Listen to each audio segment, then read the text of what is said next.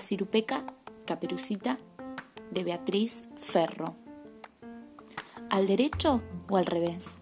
Una niña había una vez. Este es un cuento contado completamente al revés. Al principio digo fin y al final había una vez. Fin. Los buenos cazadores salvan a Caperucita. Ese lobo y su costumbre de comerse a las visitas. ¿Qué boca tan grande tienes para comerte mejor?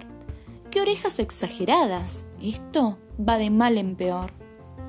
El lobo se ha disfrazado con bata y cofia amarilla. Caperucita hace un ramo de flores de manzanilla. A la abuelita le lleva queso, dulce y pan francés. Por los caminos del bosque, una niña había una vez.